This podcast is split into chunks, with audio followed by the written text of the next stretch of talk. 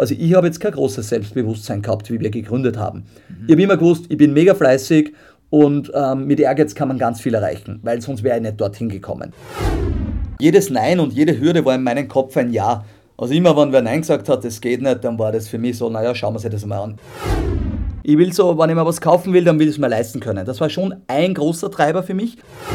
Ich glaube, man muss auch ein bisschen am Boden bleiben und diese Bauernbur-Mentalität, die ist ganz wichtig. Der Austro-Podcast mit Wolfgang und Simon. Hallo liebe Hörerinnen, hallo liebe Hörer, hier ist eine neue Ausgabe des Austro-Podcasts. Mann, Mann, Mann, wie bin ich glücklich, muss ich ganz ehrlich sagen. Wieso? Wolfi, lass dir umarmen. Komm, komm in meine Arme. Hey, darf ich die Kerzen nur kurz anzünden? Wir haben die 50. Ausgabe. Ma, tatsächlich, heute ist soweit. Die 50. Ausgabe. 50 Ausgaben vom Austro-Podcast. Man muss kurz dazu sagen, wir haben uns vor drei Jahren mal getroffen und haben gesagt, lass doch einen Podcast machen. Und jetzt sitzen wir immer nur da. Ist das nicht verrückt? Wie nicht abgeholt. So stellen wir das Altersheim vor. Nein, wir haben, naja, man muss dazu sagen, wir haben gesagt, ja, äh, wir machen einen Podcast, aber keine Idee wie. Und dann ah, machen nur wir zwei oder sollen wir immer wen einladen oder sollen wir ab und zu wen einladen? Wie lang soll er werden? Über was soll man reden? War, war schwierig, aber dass man dann 50 Folgen macht, das ist ich habe gedacht, na gut, jetzt machen wir mal und dann sehen wir eh. Aber es macht immer nur Spaß. 50 Folgen ist gar nichts. 500, so wie Dallas oder der Denver Klein. Ich bin schon ein bisschen stolz auf uns, ehrlich gesagt. Vor allem auch auf die, weil du so wenig Ausdauer meistens in deinem Leben hast und da hast du es zum ersten Mal bewiesen. Nur beim Laufen. und ein großes Dank natürlich an alle Hörerinnen und Hörer, dass ihr uns so treu folgt ähm, im Zwei-Wochen-Rhythmus. Das ehrt uns sehr und nichts ist im Leben selbstverständlich. Schon gar nicht, dass ihr uns jede Folge zuhört. Ja, genau. Ich höre ja oft, ah, man könnte ja nicht ein bisschen öfter erscheinen. Na, hey, das ist fast unmöglich, weil man muss ja dann immer wieder schauen, dass man äh, Gäste bekommt. Man muss sich was überlegen. Nebenbei muss man auch noch was anderes arbeiten. Also es ist, äh, glaube ich, so wie es ist. Und äh, ich muss dazu sagen, der Simon ist ja auch schon ziemlich am Rande seiner Belastungsgrenze. das muss ich ja, das muss ich ja auch dazu sagen. Eher der Wolfi. Aber das ist ein anderes Thema. Mehr Und geht bei dir nicht mehr. Wir haben uns natürlich gesteigert zur 50. Folge. Wir haben uns heute einen. Du musst dich steigern. Entschuldigung. Ja, wir haben uns heute ein echtes Idol eingeladen. Jemanden, der es in Österreich geschafft hat und zu dem wir schon ganz schön aufschauen. Wolfi, ich frage einmal anders. Was war eine Geschäftsidee in deinem Leben, an die du vielleicht fest geglaubt hast und wo du im Nachgang eigentlich sehr glücklich warst, dass du es doch nicht gemacht hast? Es ist sehr lustig. Als, als kleines Kind, also was heißt das, als Schulbub, habe ich mir gedacht, ich verkaufe alle meine Weihnachtsgeschenke, die ich nicht haben will, am Flohmarkt vor meiner Haustür ja. damals und habe vor am Gehsteig mal so ein kleines Standel hinbaut und habe dort äh, die Sachen verkauft. Und dann habe ich mir gedacht, viel gescheiter ist, wenn ich nicht meine Sachen verkaufe, sondern die von meiner Schwester. Hast du es wirklich gemacht, ja? Ich habe es probiert, aber äh, ich bin dann aufgeflogen, meine Mama hat das gesehen und äh, ja, das Stand wurde dann natürlich abgebaut. Und später mal habe ich einen Hund gehabt, das war ein Weiberl, und ich habe mir gedacht, vielleicht könnte ich mit einer Hundezucht Geld machen. Wie süß. Aber, aber habe ich natürlich dann nicht. Und was im Nachgang Nein, natürlich froh, dass es nicht aufgegangen Geschäftsideen, so, so Ideen, lustigerweise hatte ich schon viele. So beim Autofahren fällt mir oft einmal, ma, ma, und das kommt man machen und das, weil so gibt es es eigentlich nicht. Und da komme ich immer wieder dann zu dem Punkt, wo ich sagen muss, hey, eigentlich sind die einfachsten Ideen die besten. Absolut. wieso ist mir das nicht eingefallen? Das, so geht es mir ganz oft. Wieso ist mir das nicht eingefallen? So schwer kann ja das nicht sein. Aber das unterscheidet mich von den großen Köpfen. Weißt? Ja, total. Ich habe zum Beispiel einmal geplant, einen Macron-Store zu eröffnen. Weißt du, kennst du diese Mini-Macrons? Die waren ja mal irgendwann total in. Ich glaube, sie sind es immer nur auf eine gewisse Was, Art und Weise. So, so kleine Ministerpräsidenten aus Frankreich sind Na, natürlich nicht die Süßspeisen.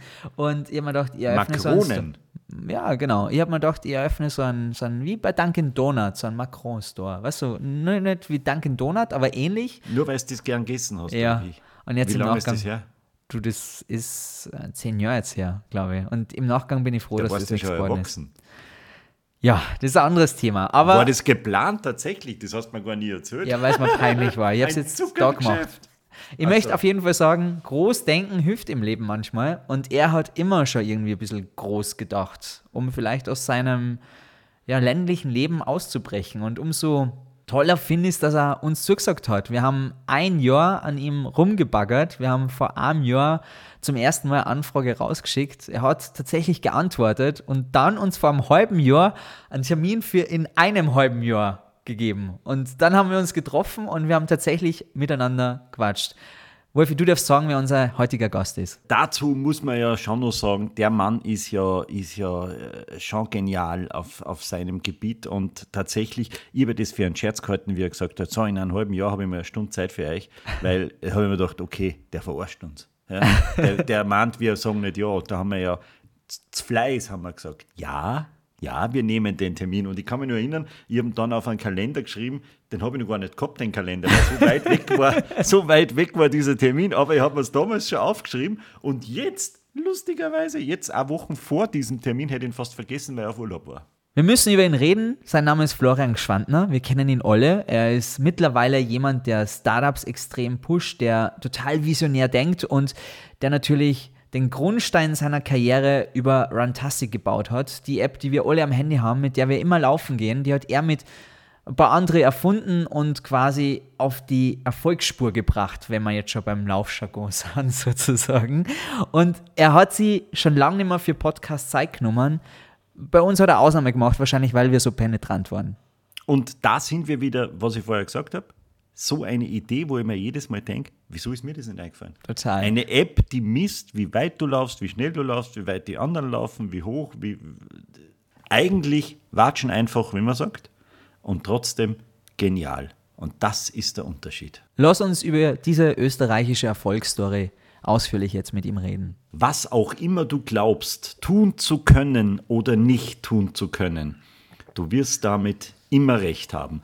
Dieser Satz hat unseren heutigen Gast geprägt, wie er selber sagt, und äh, offensichtlich hat er viel tun können, denn äh, der ist äh, ein höchst erfolgreicher Unternehmer. Er ist jung und schaut um Welten besser aus als wir zwei. Herzlich willkommen, Runtastic-Gründer Florian Gschwandner.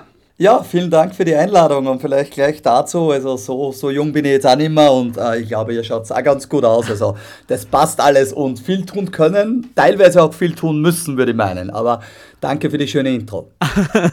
Nein, wir müssen sagen, wir haben ehrlicherweise Radiogesichter oder Podcast-Gesichter, deswegen äh, verbergen wir uns hinter einem Radiomikrofon. Das ist auch die traurige Wahrheit und ein kleiner Hilferuf an dieser Stelle. Aber hey, du bist 39, der 40er steht vor der Tür, Florian. Was macht es mit dir? du, was macht es mit mir tatsächlich gar nicht so viel. Also meine Motivation ist äh, genauso hoch, wie sie wahrscheinlich vor 10 oder und 20 Jahren war. Und ich bin jetzt gar nicht so auf das Alte fixiert. Also ich bin jetzt nicht jemand, jemand, der jetzt sagt, äh, in dieser Epoche passiert jetzt das und da passiert das. Ich glaube, wer heute auf seinen Körper schaut und auch mental versucht, fit zu bleiben. Ich habe Freunde, die sind 70 plus und ganz ehrlich, äh, ich gehe mit denen fort und äh, da bin ich öfters der, der früher heimgehen muss. Ähm, somit habe ich überhaupt keine Angst vorm Älterwerden, solange ähm, man irgendwo auch gesund bleibt. Und das, glaube ich, ist auch das Wichtigste am Ende des Tages. Also ansonsten alles gut, easy going. Florian, ich darf annehmen, wir erwischen dich gerade in der Badewanne liegend, oder? Weil da kannst du am besten entspannen. da hat, da hat ja mein Buch gelesen, glaube ich. Ja, recherchiert, genau. ja, ja, ja. das Buch gelesen.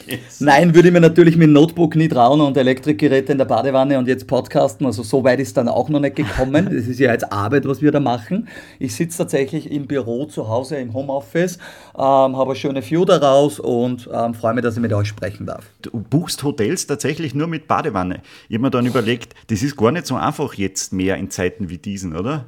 Also großteils stimmt es tatsächlich. Ähm, das ist ganz witzig. Ich bin irgendwann dann zur Psychologin gegangen, weil in Amerika jeder CEO und jeder erfolgreiche Mensch hat irgendwie ähm, Psychologen oder so gehabt. Jetzt haben wir gedacht, ich probiere das einmal bei uns. Habe mich gezwungen, da vier Sessions zu machen und dann bin ich viel länger geblieben, weil ich irrsinnig viel über mich selber lernen durfte. Und irgendwie ist die draufgekommen und hat gesagt, weil ich habe gesagt, irgendwie stresst es mich dann, wenn ich schon wieder reisen muss und fliege und immer, boah. Und natürlich ein bisschen im Startup-Modus, da ist ja Sparen äh, ganz, ganz wichtig. Aber dann, wie wir uns ein bisschen, ein bisschen mehr leisten durften, bin ich schon draufgekommen, wenn ich eine Badewanne und ein Fitnesscenter habe, dann ist für mich eine Reise oder wenn ich irgendwo geschäftlich hin muss, die Hürde viel kleiner, weil ich weiß, ich kann mir da entspannt reinlegen und komme gut an. Äh, und umgekehrt weiß ich, ich kann trainieren gehen, weil im Flieger typischerweise und am Flughafen gibt es immer Junkfood und irgendeinen Blödsinn und dann freue ich mich natürlich auch, wenn ich mich körperlich ein bisschen betätigen darf. Wir ich könnten dir an dieser Stelle den Markus Rogan empfehlen, der macht diese Geschichten. Ah, welche Psychologie jetzt? Äh, Psychologie. Achso, das weiß ich. Ich habe Markus ja. das letzte Mal in L.A. getroffen. Das ist mittlerweile tatsächlich schon ein paar Jahre her, aber ähm, genau, da waren wir mal irgendwo fort und so. Genau, der ist ja in dem Bereich unterwegs. Aber ich habe eine sehr gute Psychologin und bin, bin da irgendwie in der Frauenwelt besser aufgehoben gefühlt. Aber schau mal, das ist sehr interessant. Normalerweise ist es so ein super verpöntes Thema, dass man einen Psychologen hat und du sprichst da ganz offen drüber. Ist es, wird es immer nur zu schlecht gesehen? Weil eigentlich geht jeder zum Hausarzt, aber Du sagst, der genau. Kopf muss auch klar bleiben, oder? Naja, was? du hast das richtig gesagt, Simon. Ne? Wenn man einen körperlichen Schmerz hat, dann gehen wir zum Arzt. Wenn wir aber einen psychischen Schmerz haben oder irgendwas nicht passt, dann tun wir eigentlich sehr selten dafür. Dafür. Wahrscheinlich, die, meine Psychologin hat gemeint, Florian, wir machen mehr Business Coaching. Das ist jetzt keine Psychotherapie im klassischen Sinn. Ich glaube, es ist ein bisschen ein Mix von beides und mir war das auch immer egal. Und richtigerweise, ich habe das immer offen angesprochen und Leute schrecken dann oft auch ein bisschen zurück. Aber es ist ja mehr. Es ist auch, äh, wenn du im Unternehmen dann das klingt auch ein bisschen äh, CEO irgendwo bist, bist du relativ weit oben in der Hierarchie und in der Kette. Mhm.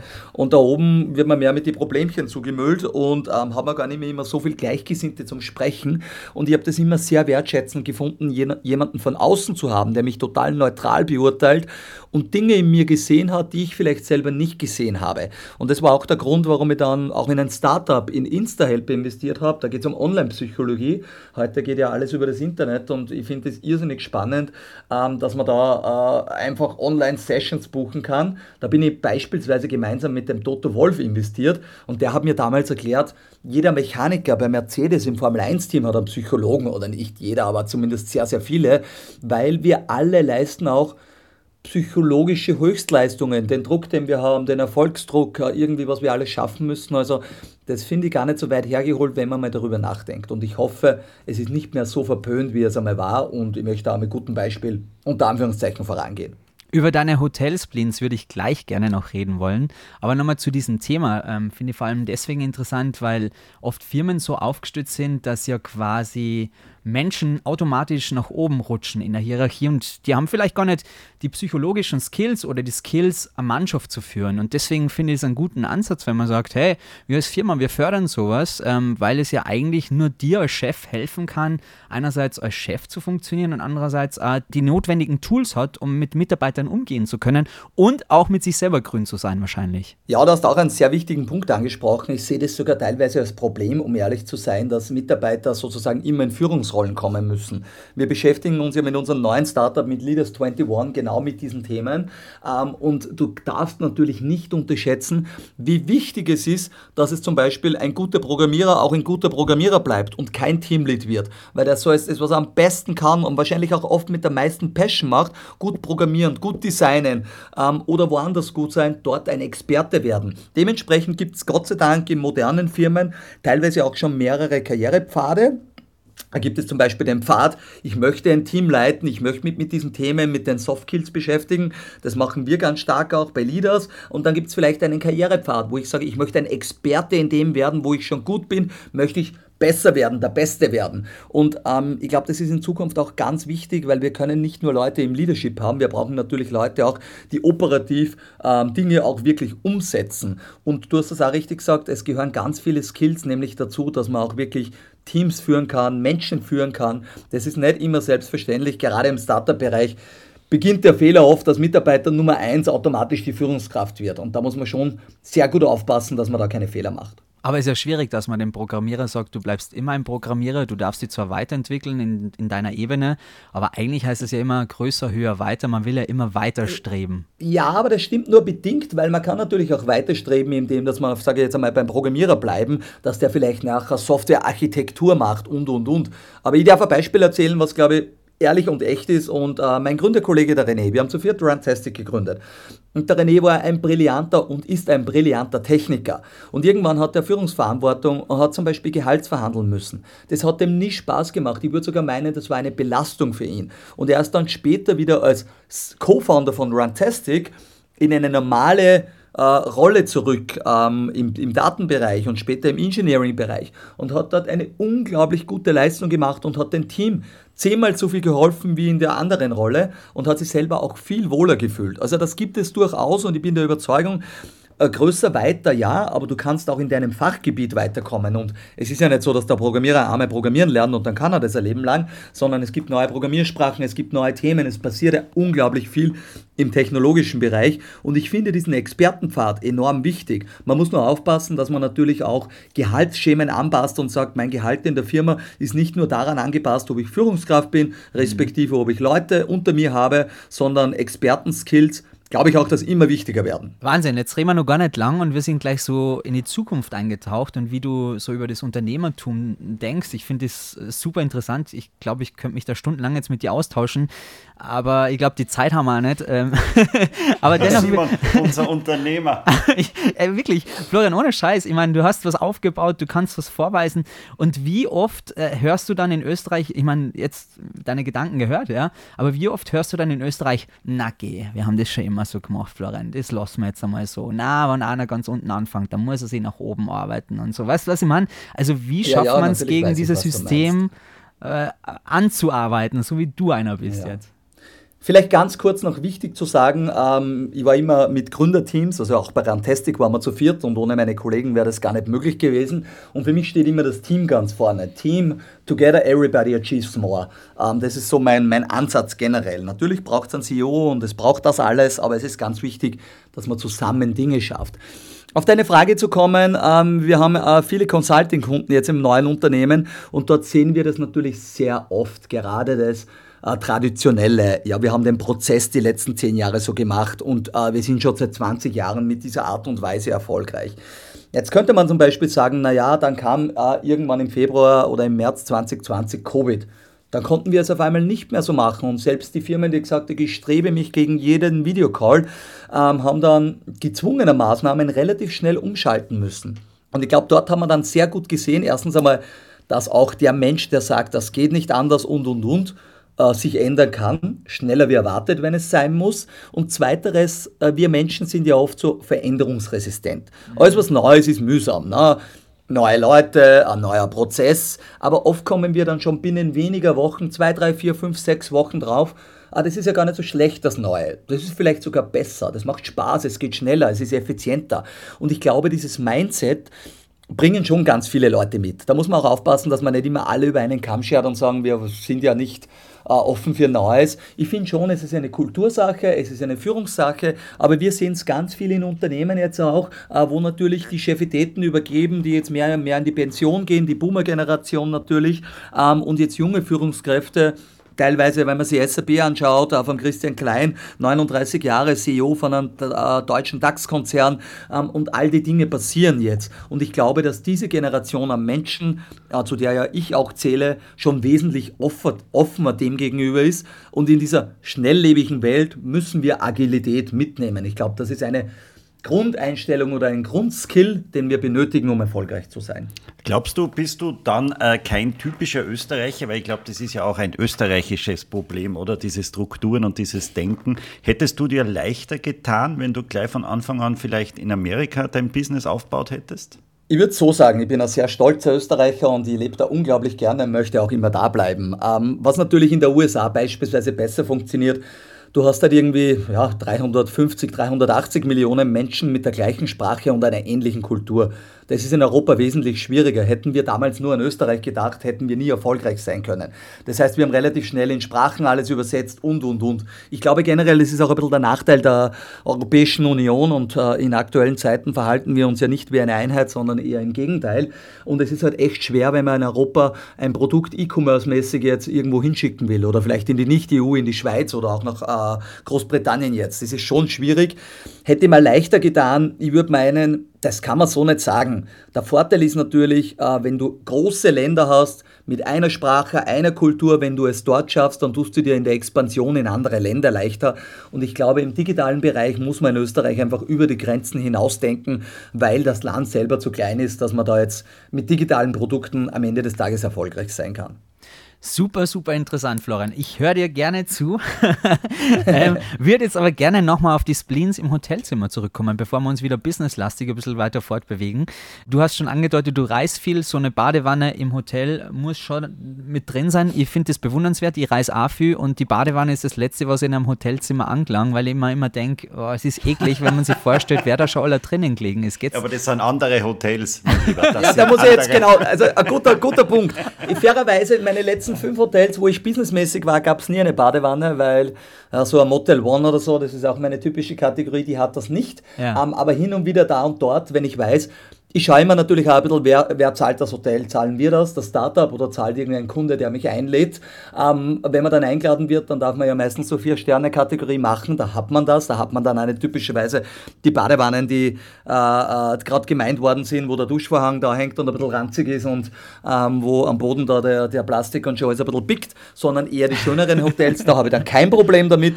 Aber ich kenne beides, ich lebe in beiden und ja, meine Gehversuche, wie wir gegründet haben, es war ganz lustig. Ich bin mit einem Kollegen das erste Mal in Silicon Valley geflogen und wir haben halt nur Hostels gebucht. Da waren wir einmal zwölf Leute im Zimmer, dann waren wir Echt? zu zweit in einem Meter 30er Bett mit einer Decke. Ja, ja, wir haben viel, viel dieser Dinge durchlebt. Es wäre nicht anders gegangen, wenn es dein eigenes Geld ist und du losstartest. Ähm, da gibt es keine 100 Euro Hotels oder damals schon nicht. Da war eher so 29, 39, ja, in der Gegend. Also irrsinnig spannend, aber alles überlebt und gehört alles dazu und finde ich auch gut so. Und ähm, wann ich selber jetzt, ich war letzte Woche in München, habe da im, im, Süden von München im Motel One geschlafen, da ist ein fairer Deal, keine Ahnung, 79, 99 Euro. Und wenn man nur zum Schlafen dort ist, alles gut, dann gibt es halt auch einmal keine Badewanne. In, in dieser Zeit hast du auch den Beweis angetreten, dass man äh, mit Schinken-Käsetoast überleben kann. Genau, den habe ich eigentlich schon sehr lange angetreten, weil, ähm, also freut mich ja, dass der gut recherchiert ist und tatsächlich, ähm, Schinken-Käsetoast gibt es seit meiner Kindheit, das war eigentlich immer äh, das, was ich immer gern gegessen habe und ähm, richtig Wolfgang. Es war dann sogar im Internat, da war ich mal ein bisschen zu effizient unterwegs, wie ich in Hagenberg studiert habe und im Internat. Ich habe mir den Toast dann nur in der Stallionfolie, in dem Papier gemacht ähm, und habe dann da außer gleich mit Ketchup gegessen, dann habe ich Teller abwaschen müssen. Ich war meistens mit dem Mittagessen fertig, wie die anderen gerade in die Küche reinkommen sind. ähm, aber auch jetzt, äh, es gibt nahezu keine Woche, wo es keinen Chicken Käse Toast gibt. Ja, mit ist sehr viel Ketchup. Sehr lobenswert, ist ja was Feines. Total, also ich liebe es und ich weiß nicht, ob ihr das kennt, aber es gibt halt so Dinge, da isst man sich auch nicht ab. Also bei manchen Dingen vielleicht schon, aber ich glaube, ich werde da in meinen letzten Jahren, äh, wenn ich so lange jetzt nur beißen kann, irgendwie mit den dritten Zähnen, äh, sicher immer noch einen Schinken-Käsetoast genießen. Aber du darfst den nur am Cheat Day essen. Also ich habe gelesen, dass du sehr konsequent bist, was die Ernährung angeht, aber der Schinken-Käsetoast passt nicht unbedingt mit deiner Ernährung Ja, da muss man jetzt, da, da, kann man natürlich jetzt ein bisschen korrigieren, nicht nur am Cheat Day, aber ich bin tatsächlich mit der Ernährung brav, würde ich sagen, jetzt mega konsequent auch nicht mehr. Aber äh, ich esse immer mit Vollkornbrot. Äh, äh, Vollkorn-Toastbrot, äh, meistens am Magerkäse und viel äh, Bioschinken, somit hat man eine gute Eiweiß, äh, äh, also Carbs-Ratio und er darf auch unter der Woche mal sein, vor allem wenn man gerade aus dem Studio kommt oder laufen war, dann braucht man ja ein bisschen ein Carb, ein Carb-Loading schadet auch nicht. Massephase sozusagen, wie man so schön sagt. Genau, jetzt im Winter geht ja die Massephase los, richtig. Jetzt dürfen wir wieder ein bisschen mehr reinhamstern. Äh, die Magdalena, deine Freundin, hat auch ein Interview gegeben und die hat gemeint, sie übernimmt es immer mit dem Kochen, sonst wird es nur Schinken-Käsetoast geben. Sind deine Skills wirklich so schlecht in der Küche, Florian? Ja, die sind tatsächlich so schlecht. Also der, der Punkt ist, ja, das war im Internat schon geprägt, das war immer effizient, also Dinge, die schnell gehen und habe ich so Käse, ich kann jetzt Würstel machen, ich kann einen schicken Käsetoast machen. Ähm, ich könnte wahrscheinlich auch diesen äh, automatischen Kocher da äh, einschalten, ohne jetzt äh, Werbung da zu machen. Thermomix. Ein Thermomix, genau, den gibt es auch mittlerweile. Pling. Aber ich habe Genau, kling, kling. Ich habe den Vorteil, äh, dass die Magdalena tatsächlich eine ausgezeichnete Köchin ist, selber Personal Trainerin ist, äh, dementsprechend natürlich auch äh, Bewusstsein für Essen und für alles hat und das ist natürlich Unterstützt auch das Training sehr, weil, wie wir alle wissen, die ein bisschen Kraftsporteln gehen, man sollte ja Minimum ein Gramm Eiweiß pro Kilogramm Körpergewicht haben. Und das geht sich gar nicht so leicht aus, wenn man da nicht auch bei der Ernährung natürlich drauf schaut. Wolf, wie macht das was mit dir? Da muss ich jetzt gleich mal mitschreiben. Nein, ich habe bei diesem, bei diesem ganzen Fitten, ich war ja halt tatsächlich laufen, ja, sehr durch, durch, durch die Vorbereitung angetriggert, mhm. war ich halt laufen, 3,6 Kilometer in 33 Minuten, dann, dann wollte, dann wollte ich nur Kur noch kurze sterben. Korrektur, Wolfgang, äh, unter 5 Kilometer zählt nicht als Lauf. Ach so. Nein, nein, prinzipiell schon. Doch, doch, doch. Es ist alles besser wie nichts. Das ist Ja, richtig, die Aussage. Also richtig. gratuliere. Super. Gell, Simon, du hast dich überhaupt nicht bewegt heute, also bitte. Äh, Moment mal, ich habe mal von Florian auf Instagram ein paar Tipps geholt, wie der perfekte Tag auszusehen hat. Das werde ich gleich nochmal mit dir abgleichen, Wolfi, ob du da wirklich Ich- äh, du auf einem erfolgreichen Weg bist. Ich habe mir auch von deiner Instagram-Seite einen, einen Hack geholt, und zwar, wie man selber äh, sie Notizen auf, äh, Auf WhatsApp auf, schicken WhatsApp schreiben kann. Ja? Na, schau, Das dann mache ich ja das nicht. Beispiel nicht. Ja, da hab ich ja die Dinge gemacht. nicht, Ja, nicht für mein- irgendwen, sondern super. Meine Freundin eingeladen und wieder entfernt. Natürlich hat die dann gleich geschrieben, was ist mit dir? Der Wolfi ist Aber den Hack müssen wir jetzt natürlich kurz erklären, weil dann sagen ja alle toller erklären. Podcast. Da gibt es einen Live-Hack, also ganz kurz an alle Zuhörerinnen und Zuhörer.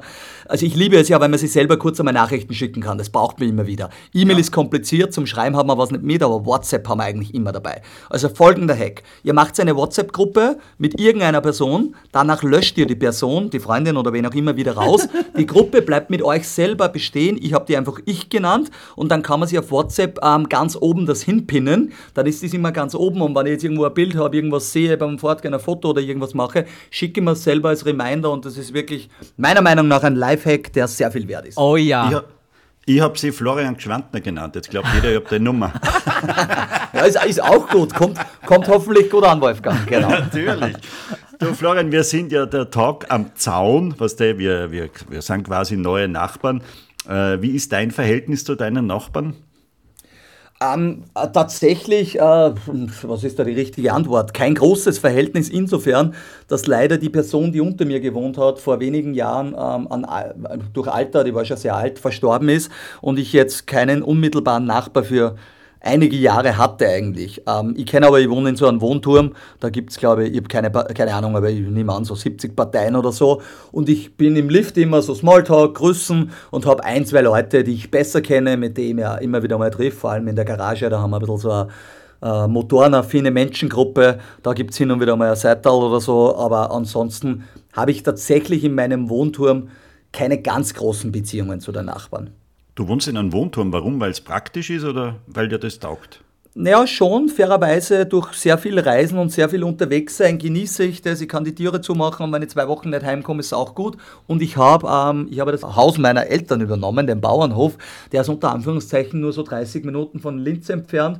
Und ich bin dann sehr regelmäßig zu Hause, gerade im Sommer da und dort. Ähm, somit habe ich die Natur und alles und habe eine schöne Wohnung, die passt gerade sehr gut zu meinem Lebensstil. Und wie gesagt, also ich habe ein paar Pflanzen draußen und die sind schon Aufwand genug, ähm, weil ich mag es einfach echt, dass momentan so ist. Tür zu, ich weg und ich muss mich um nichts kümmern und alles gut. Den Hof hast du sehr idyllisch beschrieben in deinem Buch. Ich glaube, der hat 84 Fenster.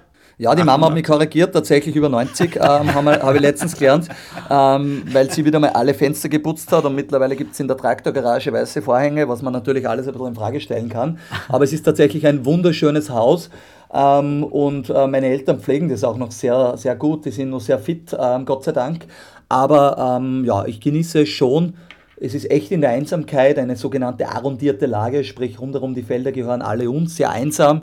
Und man lernt im Alter sozusagen irgendwann dann auch wieder das Ruhige, die Natur, die Einsamkeit, die Entschleunigung zu genießen. Also ich bin dort sehr regelmäßig anzutreffen. Ja, das glaube ich, weil es muss ein Traum gewesen sein, in so einer äh, Umgebung aufzuwachsen. Ne? Wie viele Baumhäuser Ja. hast du denn gebaut in deiner Kindheit? Ja, wir haben tatsächlich einige Baumhäuser gebaut, wir haben auch viel Blödsinn gemacht, alles niedergesprengt und niedergerissen und so. Aber jetzt muss ich, Wolfgang, auf deine Frage, ja, das war ein Traum, bis die Pubertät beginnt. Ja. Dann ist es eigentlich nicht mehr so super, weil ich, äh, folgendes, erstens habe ich überall mit dem Radl hinfahren müssen, teilweise mit dem Moped, nicht ganz legal, habe ich ja sehr bald bekommen. Ähm, aber äh, es ist jetzt so, wenn du dann am Traktor sitzt und irgendwie ackern oder so tust, während deine Freunde im Freibad sind im Sommer, ähm, dann macht es natürlich nur, nur mäßig Spaß und da würdest du gerne ein bisschen sein, wo, wo ein bisschen mehr los ist, als wie irgendwie in der kleinen Gemeinde. Also wenn ich jetzt darauf zurückblicke, so retrospektiv, war es die beste Kindheit, die es geben hat können, weil wir haben erstens viel dürfen, wir waren immer draußen, wir sind immer irgendwo runtergesprungen, haben irgendwas im Wald baut, einen Staudamm und und und. Und ich glaube, ähm, dass dieses generische Wissen äh, slash Hausverstand, den man natürlich lernt, weil man schweißen tut, weil man was zusammenbaut, weil man all das die Dinge macht, mir jetzt auch im Leben sehr geholfen haben oder auch bei Runtastic und bei so Dingen, äh, wie man Dinge einfach angeht, Projekte oder Probleme löst. Das war, glaube ich, schon immer ein Vorteil und möchte ich auf keinen Fall missen, da meine Kindheit. Würdest du mal Kinder haben, sollten die genauso aufwachsen? Ähm, genauso würde ich jetzt nicht meinen, aber sie sollten unbedingt die Möglichkeit und die Chance auch haben, ähm, ganz viel Zeit so quasi in einer Bauernhofumgebung oder im Grünen ähm, draußen im Dreck umherzulaufen, wo raufzukraxeln, wo runterzufallen die ganzen Knie aufgeschlagen und überall Kratzer und ein bisschen Blut. Ähm, das ist immer gut. Äh, ich glaube, das ist, würde ich schon so wollen, ja. Definitiv. Immer ein bisschen Dreck unter den Fingernägeln. Ja, das, das gehört schon ja. dazu und äh, finde ich sehr, sehr wichtig. Wie, wie ist denn das, wenn du jetzt heimkommst zu deinen Eltern am Sonntag zum Mittagessen, traditionell auf ein Schnitzel und auf ein Bier? Genau. Äh, ja, ver verändert sich das? Hat sich das äh, mit deinen Eltern verändert oder haben die nach wie vor am Tisch und sagen, Bur zieht die Schuhe aus. Der Porsche Oder muss nicht sein. genau, genau. Also es, es hat verschiedene Lebensphasen gegeben. Ne? Natürlich die, die Kindheitsphase, haben wir schon geredet, die Pubertätphase, da ist glaube ich immer schwierig mit Kindern. Bei mir war dann die Landwirtschaftsschule, das war ein bisschen mühsam, weil ich das nicht unbedingt so wollen habe. Dann die Studiumphase. Ich war eigentlich äh, ab dem 14. Lebensjahr sehr viel weg, weil wir am Samstag auch Schule gehabt. Also ich bin nur Samstagnachmittag heim und Sonntag, am Montag in der Früh wieder weg und dann Hagenberg-Studium ähm, und alles. Die Beziehung, die war natürlich dann ein bisschen entfernter zu den Eltern und eigentlich, äh, ich habe dann ein kurz Jahr äh, gearbeitet, einen tollen Job und so, dann habe ich irgendwann zu meinen Eltern gesagt, ähm, ob ich wieder daheim wohnen kann. Wenn es drauf ankommt, dann haben sie gesagt, wieso, es passt ja alles. Ich habe gesagt, ja, ich habe gerade kündigt, ich baue jetzt eine Firma. Dann war natürlich wieder, oh mein Gott, was oh, macht er jetzt davor? genau, ähm, und so sind wir die verschiedenen Phasen durchgangen und ähm, es war dann tatsächlich so, dass ich wieder zu Hause gewohnt habe eine Weile, ähm, aber meine Eltern haben mich immer unterstützt. Sie haben immer alles, was Ausbildung und so war, waren sie dafür. Und irgendwann haben sie auch erkannt, dass das Runtastic und alles, was wir da so machen, ja, gar kein so ein Blödsinn ist. Also der Papa ist selber dann sehr aktiv am Laufen und Radfahren und ähm, seitdem ich es mir leisten darf, wir waren ja, mein erster Urlaub war ja mit 17, wo wir mal kurz mit einem alten Mercedes aufs Meer gefahren sind. Auch nur deswegen, weil ich so eine harte Bronchitis gehabt hat und der Arzt gemeint hat, ich muss unbedingt an die Meeresluft. Ähm, seitdem ich es mir leisten darf, ähm, fahre ich jedes Jahr mit meinen Eltern auf Urlaub, nimm die, zeige ihnen die Welt. Also wir waren von Los Angeles, Vegas, New York. Äh, letzte Woche hat Papa, Mama hat am gleichen Tag Geburtstag, haben Geburtstag gefeiert, äh, haben sie nach Athen mitgenommen, meine Mega. Schwester und ich. Und ich glaube, also unsere Beziehung ist wahrscheinlich besser denn je. Wir mögen uns. Ich habe einiges zurückgeben dürfen. Also mittlerweile, genau, gibt es auch ein paar Sachen, die es früher nicht gegeben hat, äh, bei Papa und Mama. Und ich glaube, äh, wirklich super Beziehung und ich habe echt echt mit meinen Eltern, und da komme ich wieder auf das zurück, was ich eingehend gesagt habe, ich kann halt echt mit ihnen acht Stunden Skifahren gehen, ohne dass wir eine große Pause machen. Und der Papa ist 70 geworden jetzt vor zwei Wochen. Ähm, und das ist halt geil und motiviert selber auch einen. Mit dem kann ich fortgehen, also wir waren fort und der war der Erste, wir haben gesagt, wir gehen jetzt heim, wir sind schon so mit vom Fliegen und sonstiges und ja, warum gehen wir schon heim? Also, und das ist irgendwie motivierend, weißt du, was ich meine? Das ist schon schön. Heutzutage, wenn die Gesundheit stimmt und das Mindset stimmt, dann gibt es eigentlich nicht irgendwie die große Angst vorm Älterwerden. Und das ist irgendwie auch eine Vorbildfunktion für mich. Habe ich das jetzt richtig verstanden? Deine Eltern haben am selben Tag Geburtstag? Ja, die haben beide am 21. September Geburtstag und sind fünf Jahre auseinander, witzigerweise. Und ähm, genau, Mama ist 65 geworden, der Papa 70. Ähm, und genau, und haben wir in Athen gefeiert, diesmal mal mit schönen Abendessen und allem drum und dran. Ja, kann, man, kann man nie vergessen dann, ne? Also als ist, Kind. Naja, ja. zwei Dinge. Wenn man es vergisst, ist doppelt hart. Ähm, aber, aber, man vergisst es besser nicht, würde ich meinen, genau. Großartig. Dieses bäuerliche Leben, sage ich mal, Wann wurde dir das zu eng oder wann hast du gemerkt, da brauche ich ja Exit-Strategie, ich muss da irgendwie raus? Also die Welt wird mir da relativ schnell zu klein und wann ist der Punkt gekommen, dass dann Runtastic in dein Leben gekommen ist? Ja, das ist also die gute Frage, die habe ich so noch nie gestellt bekommen, Simon. Sehr Puh. interessant, weil ich habe schon viele Fragen bekommen. Ja. Ich weiß nicht, ich kann das Alter jetzt nur ungefähr einschränken. Also ich glaube da in der frühen Pubertätphase, ich weiß jetzt nicht, ob das mit 12 ist, mit 13, irgendwo in der Gegend, ähm, ist mir das eben Beim immer ein bisschen... Mit 18. Genau, oder da und dort. Ja, es ist ja gut, wenn man spätreif ist. Aber was will ich sagen? Mir ist dann natürlich ein bisschen am, am Semmel, auf die Semmel gegangen, sozusagen zu Hause arbeiten und immer das machen. Und gefühlt haben wir da und dort, äh, war ich auch ein bisschen materialistisch getrieben. Also es hat Leute in meiner Umgebung gegeben, die haben einen besseren Computer immer gehabt, die haben immer ein bisschen mehr gehabt. Aha. Noch einmal, wir, haben drei, wir sind drei Kinder. Äh, meine Eltern haben ein, ein äh, sehr desolates Haus übernommen, haben unglaublich viel da geleistet, fleißig gearbeitet. Ähm, aber wir haben uns jetzt auch nicht super viel leisten können. Und ich wollte eigentlich immer aus dem ausbrechen. Für mich war so, ich will finanziell komplett unabhängig sein, eine Riesenmotivation. Ich will so, wenn ich mir was kaufen will, dann will ich es mir leisten können. Das war schon ein großer Treiber für mich.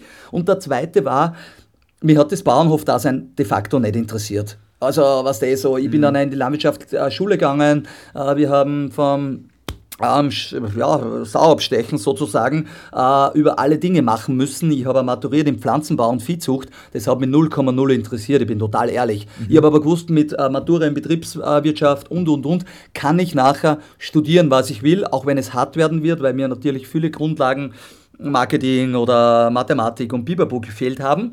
Aber meine Exit-Strategie war immer Matura machen und dann mit 18 kann ich selber entscheiden, was ich mache. Und meine Eltern haben immer unterstützt, wenn ich studieren will, dann soll ich studieren gehen. Aber sie hätten es halt gut gemeint und haben es einmal probiert, ob ich nicht der Bauer werde. Aber das war relativ schnell klar für mich, dass nicht, das ist nicht meine Passion. Okay, und wie hast du dann deine Exit-Strategie entwickelt? ja, ja meine Exit-Strategie war genau, ich habe mich immer für Technik, für Computer, für Handys und so Sachen sehr bald interessiert. Ich habe nebenbei immer ja Geld verdienen müssen, weil ich wollte mir ja immer zusätzlich was Cooles leisten. Jetzt habe ich damals Moped-Tunen dann, also so die Zylinder umbauen und Moped-Tunen mit 14, 15 schon in Deutschland Nein. bestellt, ein bisschen teurer verkauft ähm, und habe echt, also mein Maxi beispielsweise ist fast 100 km/h gegangen. ähm, also ich war da gut unterwegs, also ein gutes, äh, zumindest zeigen können, dass ich es kann. Danach ging es weiter, HIFI-Anlagen hm, in Autos verbauen, also so richtig Riesensubwoofer und, und, und, und, und. Äh, während ein Bundesheer dann die ersten Handys entsperren, so Nokia 3210, Bibabo. Und äh, mir hat eigentlich immer alles Achtung, in dem Bereich Achtung, illegal. Ja, jetzt kann man sagen, gewisse Dinge sind wahrscheinlich verjährt, das mit der Rechnung ja. und so, ja, ja, weiß man ja, wie das im Schüleralter da und dort funktioniert. Hat es ein bisschen ein Trinkgeld gegeben, ein Trinkgeld darf man ja kriegen. Ja. Und ähm, genau, und dann habe ich gewusst, mich interessiert Technologie und ich habe gewusst, Hagenberg ist eine, die beste Fachhochschule in Österreich für Technologie, Software. Fairerweise aber nicht wirklich gewusst, was ich dort tue. Und da hat es einen neuen Studiengang gegeben, der hat geheißen Mobile Computing. Und ich habe mir gedacht, super, mit einem Handy, ich tue da gerne entsperren und das und das. Finde ich gut, dort melde ich mich an. Und parallel habe ich mich in der FH St. Pölten für Medientechnik, glaube ich, auch beworben. Ähm, habe dort das Aufnahmegespräch gemacht, in St. Pölten wäre ich genommen worden.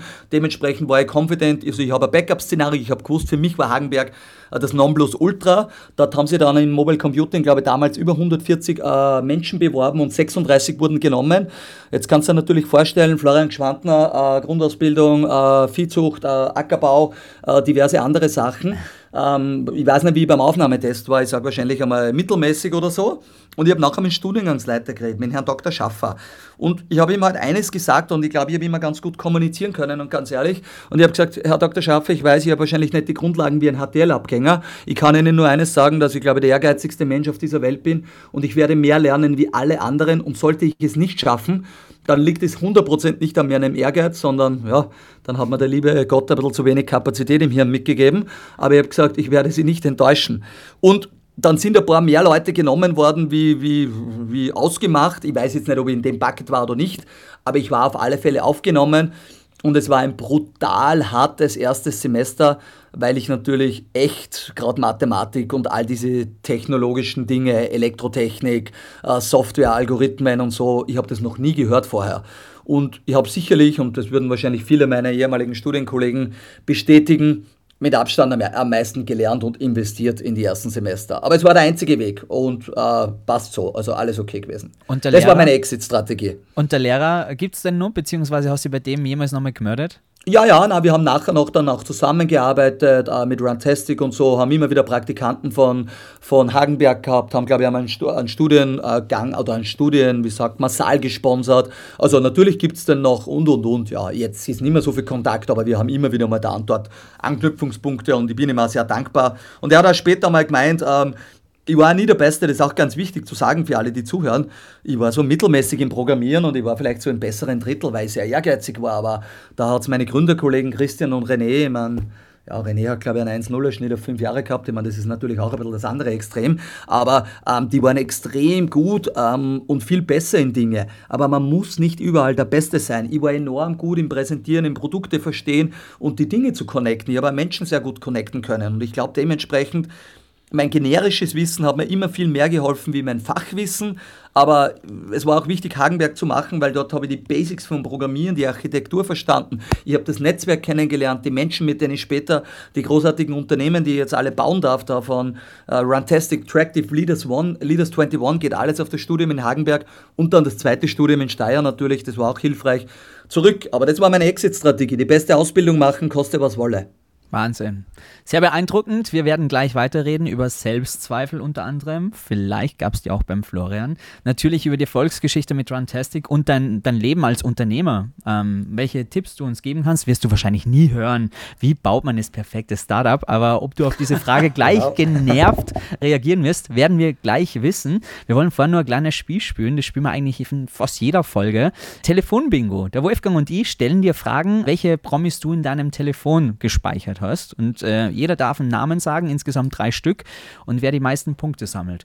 Du musst nur ehrlich sein, du musst niemanden anrufen oder niemanden eine Ja, SMS okay. schreiben oder so. Also mach Was dir keine sagen? Sorgen. Bingo, wenn es ja ist. Na, was? du einfach nur ja oder nein, das Ja, reicht. okay, super. Ja, wir, wir, wir, wir haben uns ja jetzt ein bisschen kennengelernt. Wir schätzen dir jetzt ein, wen du in deinem Handyspeicher hast. Da Also, bin ich gespannt. Da bin naja, ich gespannt. Ich bin, ja. ich bin 100% ehrlich, also keine Angst. Okay, Wolfi, fang an, bitte. Ja, das ist jetzt natürlich unfair, wenn ich jetzt äh, Toto Wolf sage. Ne? Ja, das ist sehr Ja. unfair. Also wenn er Ja, jetzt die das- Telefonnummer nicht hätte, dann wäre es ein bisschen peinlich. Okay, äh, ähm, gut, dann sage ich Andreas Goldberger. Nein? Ah, verdammt. Okay. Zwei Oberösterreicher. Ja, dann sag ich natürlich Sportler äh, der macht doch so viel. deutscher Investor und äh, steht für Startup-Szene in Deutschland Frank Thelen. Ja. Ja, ein Punkt für Simon. Ja, wo, das hast du gegoogelt. Na, ich schwör gar nicht. Eins Na zu null. gut, dann, dann habe ich aber auch Kaspar Rohrstedt, CEO von Adidas. Ja, wobei ich nicht weiß, ob die Nummer noch stimmt, aber ja, habe ich. Ne? Ja, Das siehst ist du mal. Edge. Okay. Ah, ja. 1-1. Wir haben im letzten Podcast den Manuel Reifenauer zu Gast gehabt. Der organisiert das Electric Love und dort tritt regelmäßig David Getter auf. Aber von dem hat er die Telefonnummer gar nicht. Als Organisator, das muss man dazu sagen, er äh, managt das alles über die Managerin. Ich glaube aber, so einer wie du hat die Telefonnummer von David Getter. Du bist oft dort, wo er auflegt. Ja, da war ich tatsächlich vor kurzem, aber nein, die Nummer habe ich nicht. In Oh. der Liga wird es tatsächlich sehr, sehr dünn, muss man fairerweise sagen. Äh, habe ich nicht. Okay. 1-1 Ich steht. glaube, ich glaub, der hat nicht einmal ein eigenes Handy, der gibt es immer gleich weg. Gut, dann, Das mag dann, sein, ja. Dann steige ich eine, eine Stufe runter und sage mal ins Blaue hinein. Helene Fischer. Äh, ich habe die Helene schon äh, getroffen, kennengelernt. Ähm, da war sie noch mit Florian Silbereisen zusammen. Ähm, äh, genau, da haben wir ein Eichtel gequatscht, aber dann hat sich der Flotschi da wieder einer ge- gekretscht damals, was total okay ist. Ähm, äh, somit ist nie zur Nummer gekommen. Nein. Schade, wäre die, wär die so dein Typ gewesen, so vom Typ her? Nein, das ist da, da alles gut. Nein, nein, nein, nicht. Das, es war eine, eine lustige Begegnung, nicht mehr, nicht weniger. Genau. Wolfi, machst du jetzt den Markus Lanz oder was? Hör ich da raus? Entschuldigung, man kann ja wohl mal fragen. Alles Absolut. gut, alles gut. Aber ist natürlich eine mega erfolgreiche Frau, habe ich gerade gestern zufällig im Fernsehen gesehen. Ähm, und unglaublich die Shows, die Performance und alles, was sie macht. Äh, Hut ab, ähm, muss man natürlich Respekt zollen. Extrem, Simon. extrem. Es steht immer nur Einen für 1-1, jeden, ne? die letzte Runde Ja. jetzt, Wolfi, die entscheidende. Ich sag immer groß denken, deswegen glaube ich, der Florian hat er die Telefonnummer von Bill Gates. Nein, die habe ich auch nicht. Habe ich äh, nicht ganz kennenlernen dürfen, sozusagen, war live auf der Bühne. Wir waren dann ein bisschen Backstage einmal in den USA, ähm, wo Eric Schmidt dann auch war, den habe ich schon die Hand gegeben und äh, gequatscht. Ich war auch beim aktuellen Microsoft-CEO, beim Satya Nadella, den habe ich kennengelernt, aber Bill Gates, nein. Wie, wie ist der so? Kann man mit dem einfach so reden? Der ist doch für mich immer so eine Erscheinung. Ich weiß, dass er immer Tennis spielt in Mondsee. Wer? Welcher Bill Gates? jetzt? Bill Gates, ja? Ähm, da weiß ich nicht, ob der Tennis spielt im Mondsee, also so viele Infos habe ich gar nicht wie du. Ähm, ist der eine Erscheinung? Ja, ich meine, wenn du aus der Technologiebranche kommst, dann hast du natürlich die Gründergeschichten von Apple und Microsoft mitverfolgt. Ähm, ja, und ich finde es ganz spannend, wenn man da mal ein bisschen tiefer hineinschaut, was alles in seinem Leben passiert ist, wo er auch fairerweise gesagt hat, es gehört immer Glück dazu, oder am, zur richtigen Zeit am richtigen Ort zu sein. Der Bill Gates war zufällig auf einer Universität, ähm, die äh, den ersten PC oder einen der ersten Computer in Amerika gehabt hat. Sein eigentlicher Gründerkollege, der ihn gepusht hat, eine Firma zu gründen, ist kurz vor der Gründung von Microsoft beim Klettern verstorben. Und äh, weil sonst wäre der eigentlich der, der Ziehvater von Microsoft gewesen. Also äh, gibt es ein ganz gutes Buch, der Psychology of Money. Ähm, da ist das gut beschrieben drinnen. Finde ich eine sehr inspirierende Person ähm, und hat sehr, sehr viel getan und ist, glaube ich, auch mit seiner Melinda, äh, mit der Gates Foundation ähm, sehr philanthrop unterwegs und ja, muss man, muss man kennen, muss man Respekt zollen und trotzdem finde ich unglaublich diese Person. Deine, deine ersten Versuche am Computer war der Commodore 64, unser allererster Richtig. Computer. Richtig. Mein was nicht? Was nicht der Amiga 500? Nein, der ist nachgekommen. Ich habe das Oh. Glück, oder wie auch nicht, äh, mein Bruder ist sieben Jahre älter. Jetzt hat der dann irgendwie mit 13 einen Commodore gekriegt, da war ich sechs. Und dann habe ich schon am Commodore 64 natürlich äh, zocken dürfen. Damals die Disketten, da haben wir die zweite Seite ausschneiden können. Ja. Da haben wir doppelt so viel Speicherplatz gehabt. Das war irrsinnig Genau. cool. Und lauter Mit so der Dinge. Schere. Mit der Schere, richtig, ja, Ja. Da, genau. Und ja, natürlich immer viele Spiele kopieren und und und. Und ich weiß noch, wir haben einmal ein ziemlich ein brutales Spiel gehabt schon für das Alter. Und ich habe dann irgendeinen Schulfreund eingeladen und dann haben wir das gespielt. Und auf einmal war die 10er-Disketten, die Nummer 10, wir haben sie ja numerisch beschriftet, nicht mehr da. Und die Mama hat mir eigentlich erst 20 Jahre später erzählt, dass sie die bei uns in Heizkessel gehabt hat, weil die Mutter von meinem Freund damals angerufen hat, dass wir so brutale Spiele spielen. Und da waren aber so viele andere coole Spiele oben. Also ich vermisse sie heute noch, die 10er-Diskette. Großartig. Du, ähm, hast du da am Warte mal, Commodore Wolfi. 4... Ja, wir spielen noch gar nicht fertig gespielt. Mir, mir fällt noch einer. Ich habe noch, einen- ich hab noch einen riesen Joker. Mein vierter ist Gernot Kulis. Ja, in Gernot habe ich drin. Nein, in Gernot, nein, nein, nein, nein, nein, nein, warte, jetzt bin ich, jetzt habe ich mit Tom Walek verwechselt. In Gernot, warte, ich schaue dir in Echtzeit nach. Ich- Gernot ich wollte ja Kohles. Tom Walek Ja, da ist er. Ah, ja, da ist er. äh, sind beide drinnen. Okay. so. Wolfi hat gewonnen. 2-1. Respekt, Wolfi. Bravo. Wow, ganz Dankeschön. toll, ganz toll. Super. Dafür darfst du morgen eine Runde laufen gehen. Mehr als 3,6 Über Kilometer. fünf Kilometer. Schauen wir mal. Okay, sorry, jetzt Schaffst wollt ihr du. euch nicht wegen den Commodore 64 unterbrechen. Also, Nein, es, es hat ja damals schon eine Computersprache gegeben. immer gedacht, vielleicht ich war einer, der zockt am Commodore 64. Ich, ich weiß, von was du redest, weil ich habe genau dasselbe gemacht. Spiele kopiert und weitergeben und gespielt die Genau, ganze genau. Nacht. Aber ähm, die Schlauen, die in der Schule Schnürdelsamthosen angehabt haben und äh, lauter Ansa, die haben schon programmiert mit diesem Teil. Hast da du das auch schon gemacht? Nein, da gleich nicht dazu. Genau, Basic.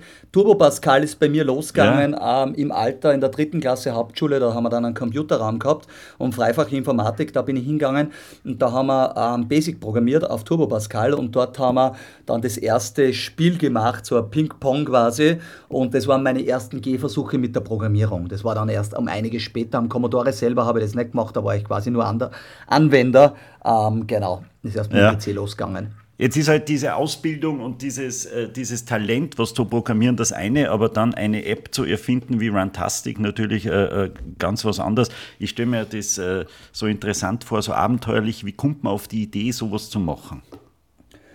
Du, zwei, drei Dinge. Ich wollte immer Unternehmer sein. Also das, glaube ich, war meine Grundlage, weil es war meine Exit-Strategie nach dem Studium sozusagen. Arbeiten, ja, aber eigentlich meine eigene Firma bauen. Das habe ich auch von der Landwirtschaft irgendwie gelernt. Wahrscheinlich, wenn du dein eigener, eigener Herr bist, deine Entscheidungen so treffen kannst wie du, dann, dann ist das vielleicht ganz schön.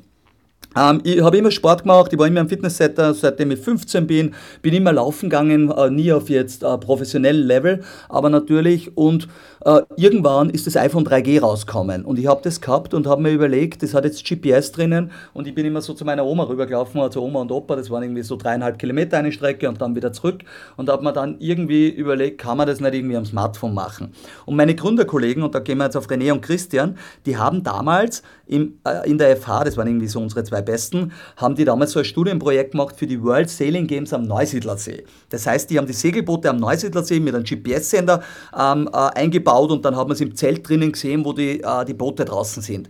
Aus diesem Projekt haben sie dann damals mit Dr. Schaffer ähm, eine Firma gegründet, die hat M-Sports geheißen und wollten da ja, Firma und erfolgreich werden. Das Problem war nur, der Segelmarkt in Österreich ist natürlich überschaubar. Jetzt haben sie das später mit Rallye-Autos probiert ähm, haben die Wühlviertelrallye und so gedreckt, haben ein bisschen Förderung bekommen. Ähm, und irgendwann hat aber der Christian gesagt, ja, das wird alles nichts. Er geht jetzt zu TomTom nach Amsterdam, hat schon die Abschlussparty gemacht und bibabo. Und parallel hat mir der René angerufen. Auch witzige Anekdote, der René und ich waren im Studium jetzt gar nie irgendwie gute Freunde oder so, weil der René war irgendwie extern und sowieso immer alles mit 1-0. Bei denen hat der Programmiercode drei Zeilen und eine Millisekunde, bei mir äh, 100 Zeilen und 5 Sekunden braucht zum Ausführen.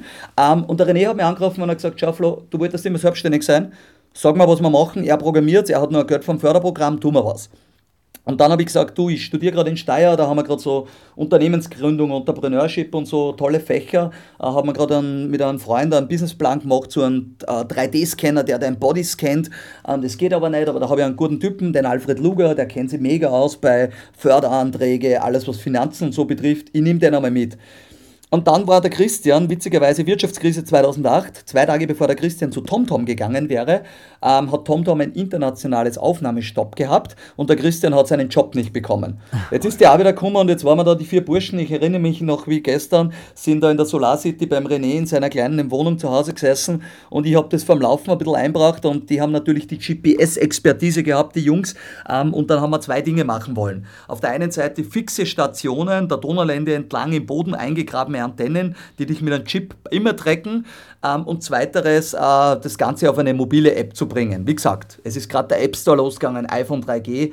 Ähm, und ich habe dann einmal 300 Gemeinden angerufen, ob wir da sowas installieren dürfen. Wir haben es tatsächlich nur in einer Gemeinde in Österreich geschafft. Habe gesehen, politische Hürden im Boden was eingraben, Batterie, Antenne, Solarpanel, Ding der Unmöglichkeit. Und parallel haben wir die App rausgebracht und die App hat viel besser funktioniert als erwartet. Ähm, und dann war der Weg klar, dass wir die mobile Richtung gehen. Trotz allem muss man sagen, jeder hat circa gewusst, warum es nicht funktioniert. Wir hätten auch Geld eingesammelt, alle gescheiten Österreicher, die, mit denen wir damals geredet haben, da hat es ja noch nicht viel gegeben, Business Angels und so, haben gesagt, es wird nichts, weil ihr seid vier Gründer, ihr werdet sicher streiten. So ein Blödsinn, wer soll denn mit einem Smartphone laufen gehen? Dann haben Leute gesagt, Burm, macht's was Gescheites, macht's doch nicht so einen Blödsinn. Und also, ich will nur da draußen auch der Welt sagen, lasst euch nicht unterkriegen von den Neins, auch wenn gescheite Leute wie ich, also so gescheit bin ich gar nicht, aber zum Beispiel Nein sagen würde, das ist immer nur eine Meinung, eine Aufnahme. Das heißt nicht, dass das nichts werden kann. Und ich glaube, wir sind ein lebender Beweis dafür, dass man da und dort ein bisschen stur sein darf, ein bisschen hartnäckig sein muss und, egal wer gründen will, man muss ein bisschen mehr wie 40 Stunden die Woche arbeiten, sonst wird sich das nicht ausgehen. Der Rest der Geschichte ist ja allseits bekannt, ne? gegründet 2009, 2015, dann für 220 Millionen verkauft. Jetzt erzählst du ja gerade vorhin auch so von Treffen mit Bill Gates oder mit welchen Leuten du da jetzt unterwegs bist, international auch. Hast du noch manchmal das Hochstapler-Syndrom? Kennst du nicht das Gefühl auch, dass du mit dir manchmal denkst, Mensch, scheiße, ich bin eigentlich nur der Bur vom Land, was habe ich denn eigentlich da verloren? Kennst du das? Ähm, ja, aber ich glaube immer, ich kenne das schon, aber ich glaube tatsächlich, ich sage oft, dass ich nicht der Beste bin und nicht der Gescheiterste bin. Und ich schreibe das auch in meine Posts und überall. Und ich das muss man auch nicht sein. Es gibt natürlich Genies, ähm, die, die, die dann auch noch den 160er IQ mitbringen und äh, kombiniert gut im Business sind. Ähm, ich glaube, meine, meine Fähigkeiten sind, ich kann Menschen motivieren. Äh, ich kann eine Stunde früher aufstehen und eine Stunde länger arbeiten wie bei anderen. Ich bin sehr persistent, das heißt, ich bleibe dran und ich bin relativ weit gekommen und äh, jetzt, weil man Business einmal sieht, glaube ich, oder relativ unabhängig geworden und ich glaube, man muss auch ein bisschen am Boden bleiben und diese Bauernbur-Mentalität, die ist ganz wichtig. Das heißt nicht, dass ich meine Dinge leisten möchte und darf und auch tue. Umgekehrt, ähm, wie gesagt, wenn ich am Sonntag mein Schnitzel daheim kriege, du, die Welt ist gut, die Welt ist schön und äh, ja, man muss eher ein bisschen demütig auch bleiben. Also ich glaube, das ist so ein bisschen eine Kombination, also auch. Aber über das denke ich tatsächlich gar nicht so viel nach. Höre ich da ein bisschen raus, dass du vielleicht noch, weiß ich nicht, mit dem Erfolg mehr durchgedreht wärst, wenn du nicht diese Basis gehabt hättest mit Landwirtschaft, ähm, ja, äh, Countryside sozusagen?